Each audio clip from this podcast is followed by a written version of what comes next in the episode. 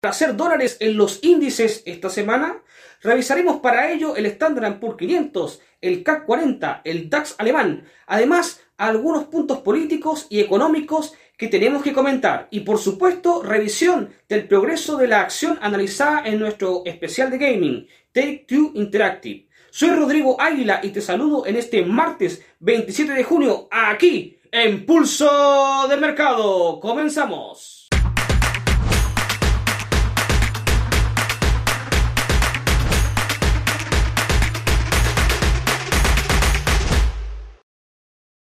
Antes de continuar, te recuerdo que toda la información que encontrarás en este canal es solamente de carácter educativo y que los resultados pasados no constituyen para nada garantía alguna de los resultados futuros. Teniendo clara esta información, continuamos. Yesbeni Pregosín, un nombre que hace, hasta hace unos días atrás no significaba para nada en el mundo. Sin embargo, en los últimos días ha sido capaz de poner toda la atención del mundo y de los principales medios de comunicación de masas. Este es el líder del grupo Wagner, un grupo, digamos, de mercenarios que fue la punta de lanza que utilizó el gobierno ruso en su operación especial sobre Ucrania, sí, en la primera invasión al país soberano al sur de Rusia. Sin embargo, la noticia en los últimos días fue una especie de levantamiento que provocó el líder de Wagner contra las Fuerzas Armadas rusas, incluso tomándose algunos, algunas posiciones dentro de la soberanía de Vladimir Putin. Vladimir Putin en los primeros días no apareció dando ningún discurso. Sin embargo, cuando apareció indicó claramente de que tomaría posiciones al respecto y garantizaba el control y orden dentro de la Federación Rusa. Al parecer sus palabras y sus acciones tomaron efecto y finalmente se detuvo, Prigozhin detuvo su objetivo de llegar a Moscú y llegó a un extraño y dudoso acuerdo con el principal líder ruso, Vladimir Putin, donde las fuerzas mercenarias de Prigozhin serían perdonadas y Prigozhin podría o sumarse a las Fuerzas Armadas tanto de Rusia o irse a Bielorrusia sin tener ningún tipo de represalia, ni para él ni para sus fuerzas. Al parecer, esto fue muy claro. Por su parte, Prigozhin indicó de que detuvo su objetivo para no derramar sangre rusa. Vamos a ver cómo irá progresando esto. Sin embargo, sin duda que marcó la noticia durante la semana pasada y mantuvo al mundo a la expectativa de lo que podría suceder con este levantamiento de estos mercenarios del grupo Wagner. Vamos a revisar el análisis que hemos hecho anteriormente del Standard Poor's 500 y si ha tenido algún progreso que nos pueda dar una oportunidad de entrar a corto o a mediano plazo. Vamos directamente con el gráfico del SP500. El Standard Poor's me gusta porque de que salimos de este rectángulo que nos mantenía en un precio de rango casi infernal donde no podíamos salir, ya el precio se ha ido hacia arriba respetando el nuevo canal alcista y esto de manual. Ahora, el precio tiene que retroceder, por supuesto, a pesar de que se encuentra en un canal alcista, tiene zonas de retroceso y estamos justamente en esa zona de retroceso. Nosotros habíamos marcado como un análisis de una posición alcista, es decir, que el precio iba a subir y efectivamente ha estado subiendo como nosotros habíamos analizado. Sin embargo, no ha llegado hasta ahora al objetivo fijado. Pero si entraste cuando nosotros lo recomendamos, estás todavía con posición positiva, si es que ya no cerraste tu posición al respecto. Em, ¿Qué nos está diciendo nuestro MACD? Estamos con esta vista diaria, nuestro MACD como nuestro RSI está viendo que llegaron a un punto máximo para luego comenzar a retroceder de manual, puro análisis técnico. Si nos vemos una vista un poquito más milimétrica, vista a gráficos de 4 horas, en las 4 horas podemos ver que el precio se encuentra en esta tendencia, pequeña tendencia de corto plazo bajista, pero nuestro MACD y nuestro RSI ya nos están mostrando que se está llegando a un suelo. Y ese suelo coincide con que el precio se va acercando poco a poco a la media móvil exponencial de 200 periodos, vista a 4 horas. Como marco ahí en la media móvil exponencial de 200 periodos, no tenemos mucho espacio a considerar para el retroceso. Así que yo creo que el precio podría bajar un poquito más, pero luego comenzar a volver a subir nuevamente. Es importante tener consideración de que el SP500 a nivel histórico siempre ha ido hacia arriba. Así que si eres un operador de corto plazo, puedes tomar una oportunidad de muy corto plazo, pero con un objetivo muy, pero muy, muy cercano. Y si eres de mediano plazo, yo creo que simplemente tienes que estirar tu stop e irte al alza. Recuerda que esto bajo tu propio riesgo. Vamos a revisar el SP500. Por lo pronto yo me voy en largo. ¿Y tú qué harás? El Bundesbank indicó que Alemania va a tener un crecimiento muy leve durante el segundo semestre. De hecho, se espera una reducción en las expectativas de crecimiento en un 0,3%. Tampoco son muy buenas las visiones que tiene de proyección para el 2024 y para 2025. Incluso se espera que el crecimiento vaya de 1,2 a 1,5%, 1,2 para 2024 y de 1,5% para 2025. Cifras que no son para nada muy alentadoras. Todo esto de cara a la situación energética que ya tanto hemos ido comentando. En cuanto a la inflación, que ha sido el gran problema a nivel global en el digamos que en los últimos 24 meses, pero principalmente en Alemania por los altos precios de la energía, se espera que de un 8,7 terminemos para fines de 2023 en un 6%. Todas estas son proyecciones estimativas y la verdad es que solo a fin de año podremos ver con retrospectiva cómo fue el desempeño económico en 2023 y también el tema de la inflación. También las proyecciones para 2024 y 2025 pueden ir cambiando, tanto por analistas independientes o como también por el mismo Bundesbank. Por lo pronto, nosotros nos vamos a dirigir directamente a ver cómo nos está mostrando el mercado el índice alemán de preferencia, el DAX alemán. El DAX ha sabido soportar muy bien los embates de la situación energética en Alemania sufrida en el último año. Y bueno, ¿dónde está el precio actualmente? Como podemos ver en el gráfico, tenemos dos gráficos, uno pequeño y uno grande. En el gráfico pequeño nosotros hicimos un análisis donde podríamos ir a buscar un take profit muy ajustado. Recordemos el máximo histórico y se cumplió ello como podemos ver. Efectivamente, los que tomaron el análisis que hicimos aquí en Pulso de Mercado con el DAX, compraron y utilizaron de objetivo específico el último máximo, pues ahí como muestro con de color amarillo la flecha, tomaron beneficio, pero ahí tuvieron que haber salido. ¿Por qué? Porque ahora nos estamos basando en el gráfico grande, en el gráfico más amplio. Y en el gráfico amplio el precio hizo lo que nosotros esperábamos, comenzó a bajar.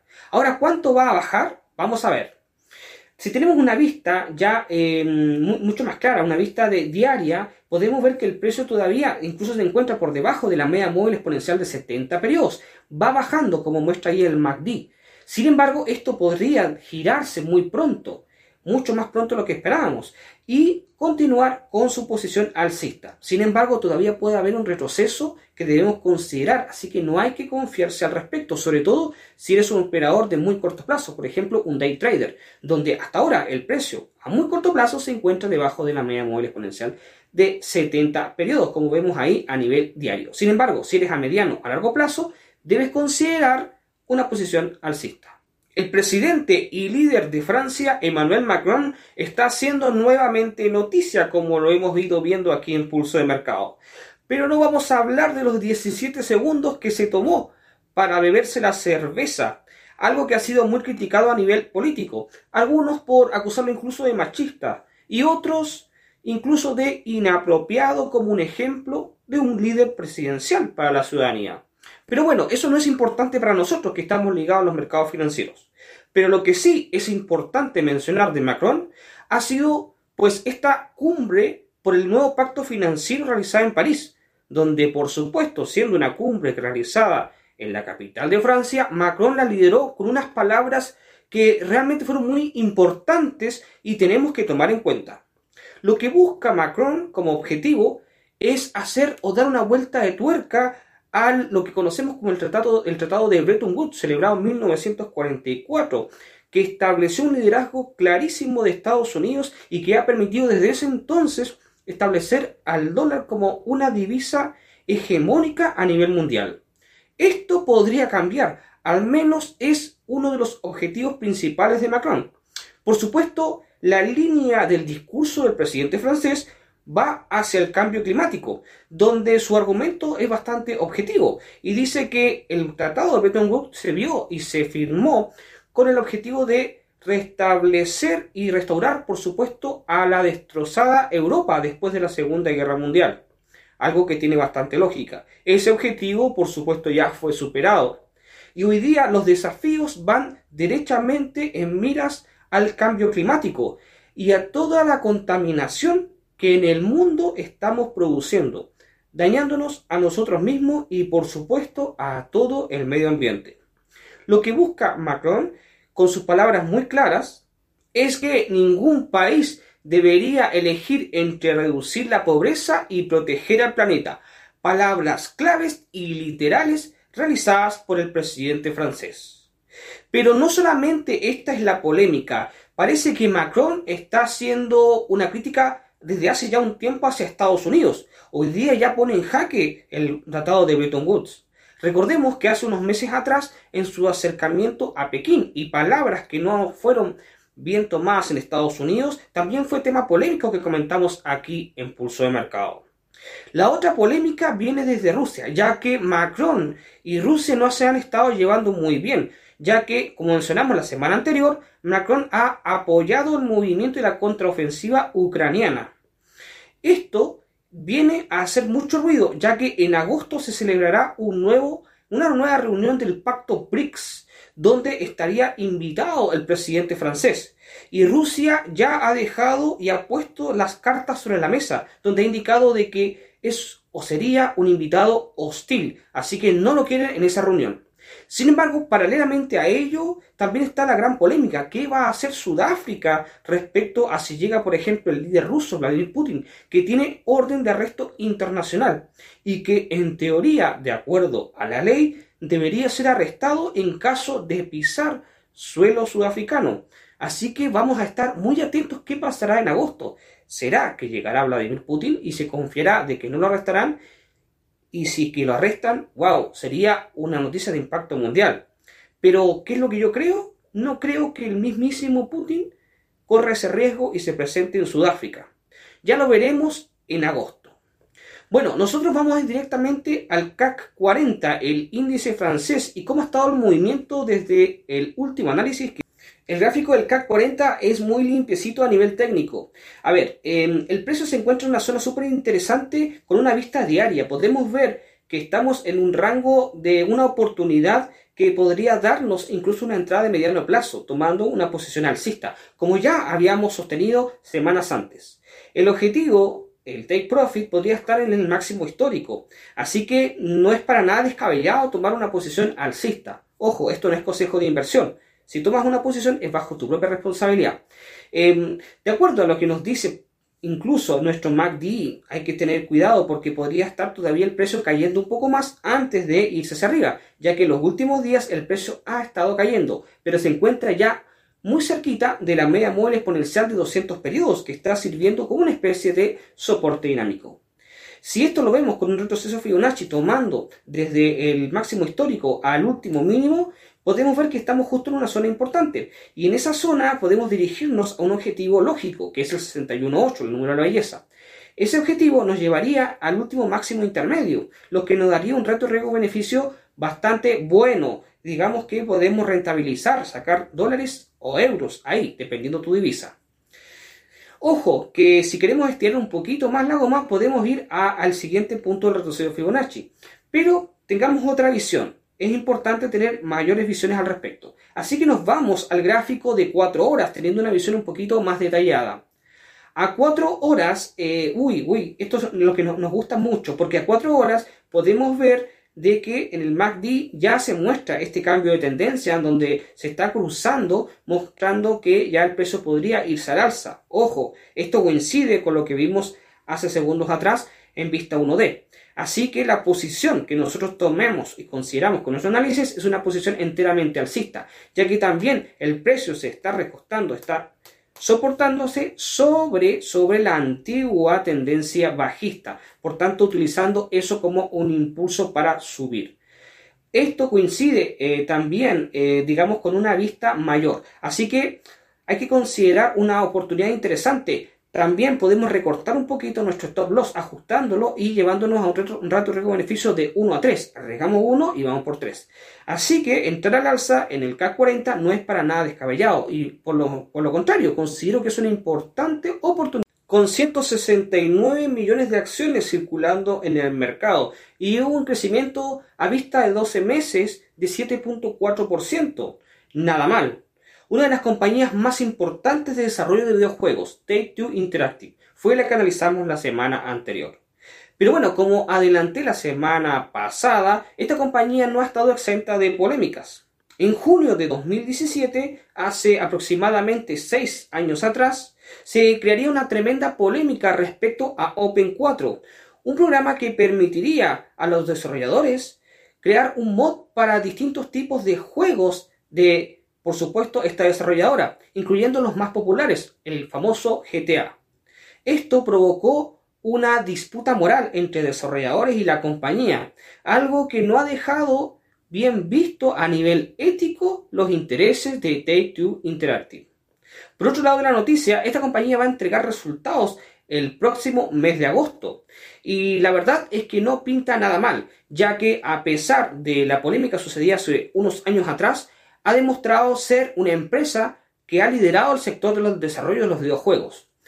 Como mm, a modo de trivia, comento de que con su salida de Red Dead Redemption, la versión 1 del juego de Cowboys, pues logró nada más y nada menos que vender 400 o más bien obtener más de 400 millones de dólares de beneficio para 2010.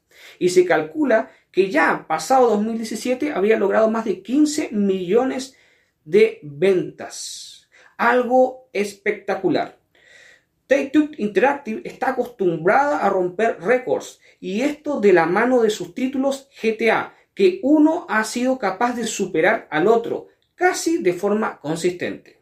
Vamos a revisar el progreso de esta desarrolladora de videojuegos analizada la semana anterior. El análisis que hicimos a gráfico desnudo con Take-Two Interactive la semana pasada indicó un solo resultado posible, compra irse al alza. Y efectivamente, nuestro análisis ha estado correcto. El precio en el mercado en estos últimos días, desde el martes pasado, nos ha ido dando totalmente la razón.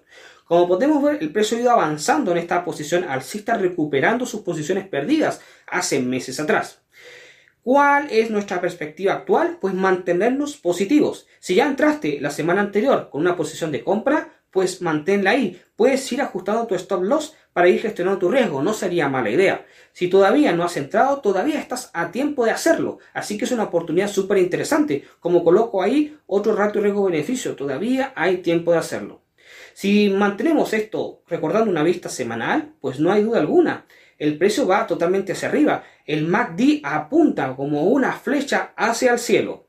Así que las posiciones que se podrían considerar en esta acción no cabe más que irse en compra, tanto si tienes una visión de muy corto plazo, de mediano o incluso con una posición muy a largo plazo. Analizaremos Take-Two Interactive más adelante.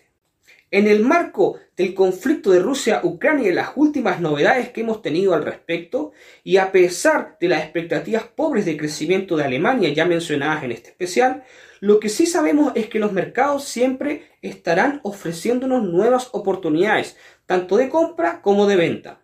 Así que es importante que independientemente cuáles sean los discursos políticos e incluso los avances del conflicto bélico entre Rusia y Ucrania, tomes partida y por supuesto debas beneficiarte del movimiento del mercado, hacia donde sea. Por lo pronto te recuerdo que puedes operar todos los activos aquí analizados en las plataformas de Swissquote Bank, tanto MetaTrader 4, MetaTrader 5 como también en Advanced Trader. Por lo pronto, nosotros nos reencontraremos el próximo martes, pero antes te dejo una pregunta aquí puesta. ¿Será que te gustan los índices para encontrar alguna oportunidad? ¿Qué marco temporal te gusta más operar? ¿A largo plazo, a corto o incluso eres un day trader? Conocer tu experiencia, tu visión y tu opinión es muy importante para nosotros y así obtener un correcto feedback al respecto. Nos reencontraremos el próximo martes donde iniciaremos un nuevo especial de acciones y por supuesto también una repasada a los principales índices. Soy Rodrigo Águila y te saludo de parte de Swissquote Bank. Un abrazo y te dejo invitado para el día de mañana con mi compañera Verónica Chacón, que estará analizando el mercado Forex. Nos vemos el siguiente martes, o tal vez antes en el mercado.